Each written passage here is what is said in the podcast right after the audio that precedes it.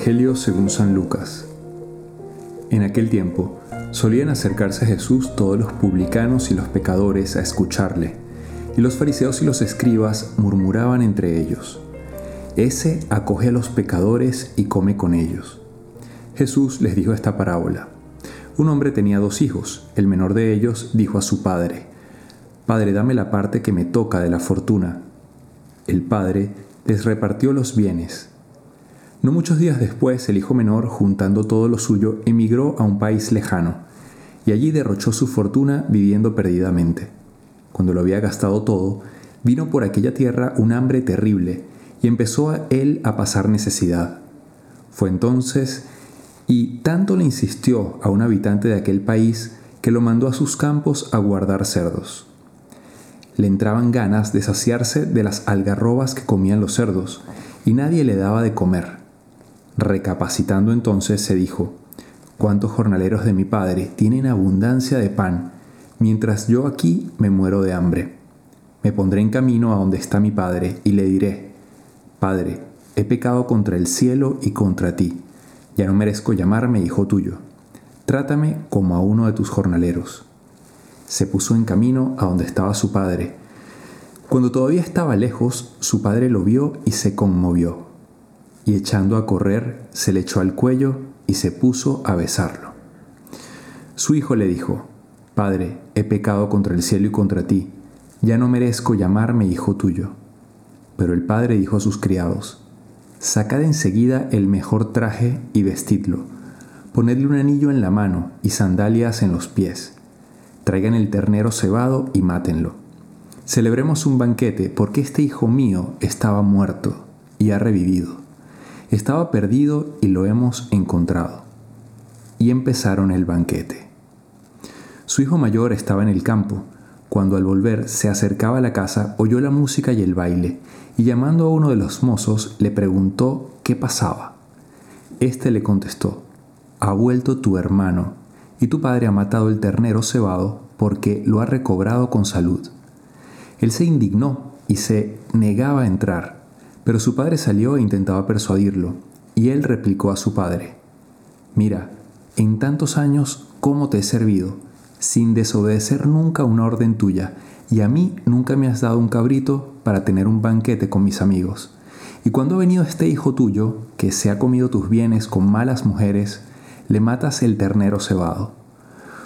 El padre le dijo, Hijo, tú siempre estás conmigo, y todo lo mío es tuyo Deberías alegrarte, porque este hermano tuyo estaba muerto y ha revivido, estaba perdido y lo hemos encontrado.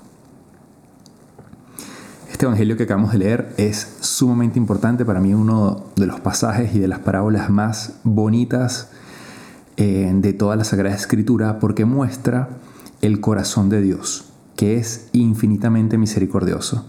O sea, un hijo que en su cara deseaba casi que él estuviese muerto, porque imagínate que tú le pidas la herencia a tu papá en vida. O sea, le digas, bueno, papá o papá y mamá, eh, deme la herencia, ¿no? Que me, quiero ir.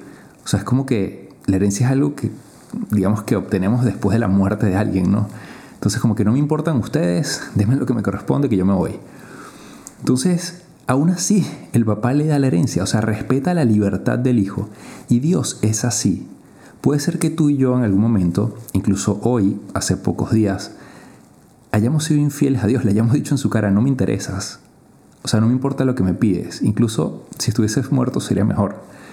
Eh, yo, dame la herencia, lo que me corresponde, ser feliz. Yo lo que quiero es ser feliz. Y me voy con mis placeres. Eh, y este chico, este joven, lo malgastó en las cosas del mundo. En lo que nosotros creemos que puede ser la, la felicidad y que nos da una alegría pasajera, pero que no es la verdadera felicidad. Alcohol, sexo, drogas, etc. Placeres de todo tipo, ¿no? Comida, eh, viajes, eh, etc. Aquí podemos meter muchas cosas, ropa, no sé, experiencias extremas, eh, no sé, lanzarte en paracaídas, ese tipo de cosas, ¿no? En, en el que el ser humano siempre está buscando más porque quiere ser feliz.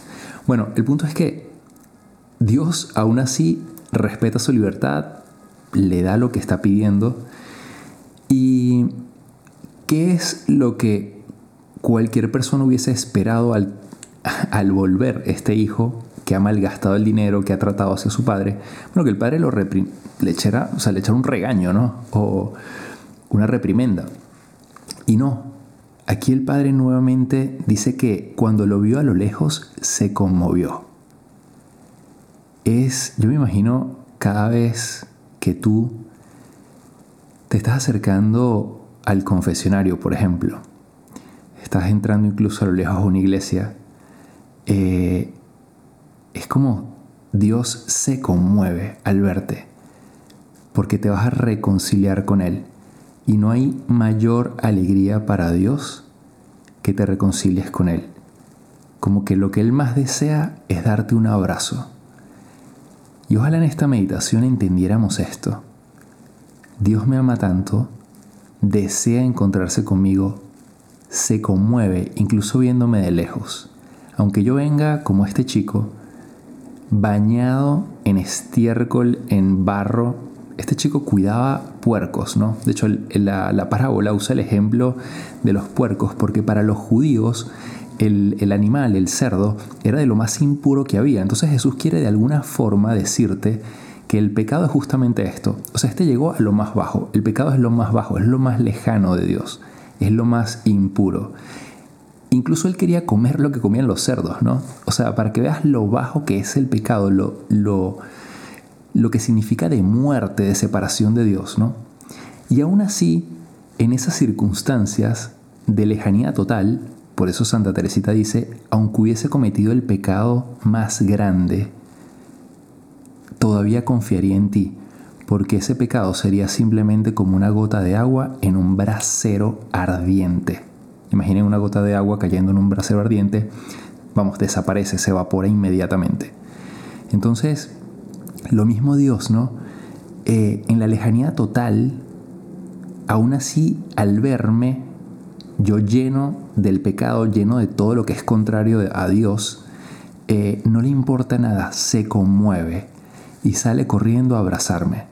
Creo que si entendiéramos esto en esta meditación sería suficiente. Yo quiero hablar de más cosas y se me está acabando el tiempo porque este Evangelio tiene mucho de qué hablar, qué decir, qué contar. Pero bueno, tenemos que ir aterrizando. Esto ya es un punto importante, el entender la misericordia infinita de Dios. Y termino con un elemento que quizás en otro momento, en otro podcast voy a desarrollar, que es el tema de la confianza en Dios. Tenemos que confiar eh, en Dios totalmente. Es un Dios que te ama tanto, que es capaz de perdonarte todo. Obviamente que quiere lo mejor para ti. Entonces, si descubrimos esto, nuestra vida sería una gozada porque buscaríamos estar siempre cumpliendo la voluntad de Dios, aunque implicara un sacrificio tremendo. Quizás tú sabes que Dios te está pidiendo algo ahora que te cuesta mucho.